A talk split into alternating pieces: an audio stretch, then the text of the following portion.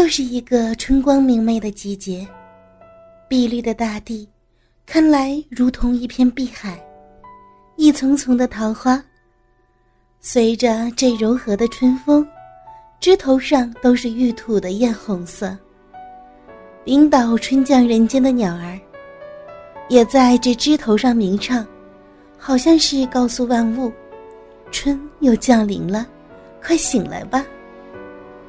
一对对燕子穿梭在树枝之间，蝴蝶儿展开美丽的双翅，在这美丽的图画中飞舞着。举目四望，大地是多么的美好，软绵绵的，好像是有许多玉土的美景，等着万物来欣赏。临近城市的郊外，经常的有人在这明媚的季节里。跑到这片广大的大自然里，来享受着。成群的青年男女，携手高歌着，尽情的跳跃。一对对的情侣相互的依偎着，情话绵绵讲个不完。远远的有一对穿着粉红色洋装的少女，正向着山坡走下来。两个无忧的女孩手挽着手。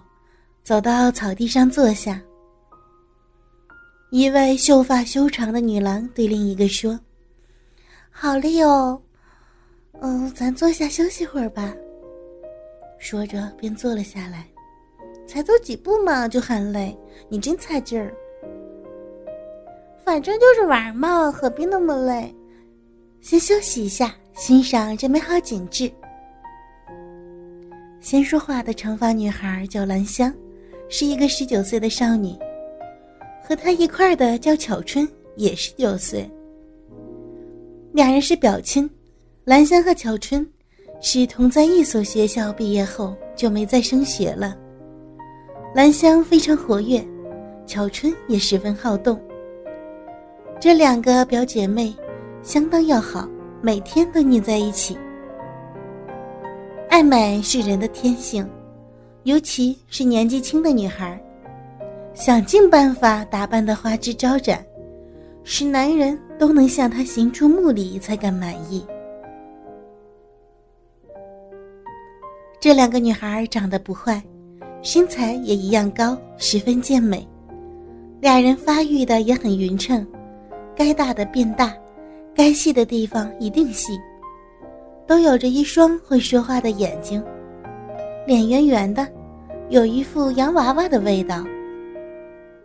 兰香长发披肩，那头长发乌黑亮丽；巧春留着齐肩的短发，使人看了就有种美好印象。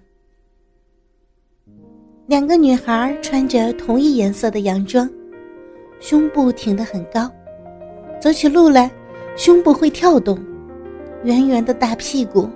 修长的玉腿，匀称而又细致，看在男人的眼里，真想上去摸一把，才能止住眼睛里的欲火。表姐，这里真是春江好地方，是吗？有山有水，又有这么多桃花。嗯，这些桃花就要全开了，多好啊！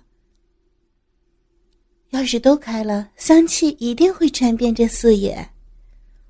两人毫无目的的谈论着，突然间有人向着他们走过来。巧春，注意，有条色狼走来了。巧春四下的张望，就笑道：“别说的那么难听好不好？你又怎么知道会是色狼？你看呀，他穿的这么棒，油头粉面的，皮鞋擦的雪亮，到这种地方。”还这么的穿着，不是很滑稽？你说话小声点人家快到这边来了。兰香一看，真的快到面前了，两人同时低下头，去假装没看到。走过来的这个人大约二十岁，高个子，留着一头时下流行的披头，穿的却是青年装西裤，背上还有旅行袋。他来到他们的附近坐下来，拿出毛巾擦擦汗。那男的向着他们问道：“两位小姐，你们是不是由那边山坡上走下来的？”兰香看看巧春，巧春也向他使了一个眼色。不是，我们都没有到过那个山坡上。那男人继续说：“哦，对不起，不是就算了。”说完，就走到较远处坐了下来。巧春说：“又不认识，就随便跑过来问人。”巧春又看了那人一眼，兰香则向巧春说：“男人嘛，都是这样，说他色狼，一定不会错的。我也不知道他会来跟我们讲话。这人长得还蛮好看。”兰香打量着他说。巧春打气。你动凡心啦，还不会？你怎么不叫他坐这里？小鬼，你少来！我说他好看有什么关系？又不是想他。我们是来郊游的，又不是来找男人的。兰香做出央求姿态，小声点儿，会被人家听到的呀。乔春不禁向四周望望，同时脸上也泛出红晕。远处坐着的那位男士向他们点点头，微微笑了笑。他们则低下头来相应不理。那人知趣的转过身去，不看他们了。乔春又说：“表姐，那男的转身过去不看我们了。你倒是蛮关心他的嘛！我不跟你说话了，你老是在逗我。”兰香不再说话了，伸手就拿出带来的东西，取出一包口香糖，抽出一片往嘴里放，又问巧春：“你要不要吃一片？”巧春由兰香手里接过一片口香糖，正在吃着津津有味的兰香，突然问道：“巧春，有没有看见我的小皮包？”巧春有点着急，连忙说：“你不是自己拿着的吗？”兰香这会儿脸色表现出一丝怪相，没有呀，我以为你在帮我拿呢。在这里又没有别人，怎么会不见呢？去哪儿找啊？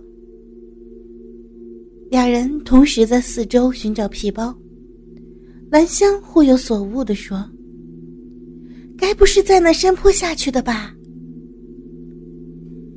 你怎么不注意一点？里面有什么重要的东西吗？”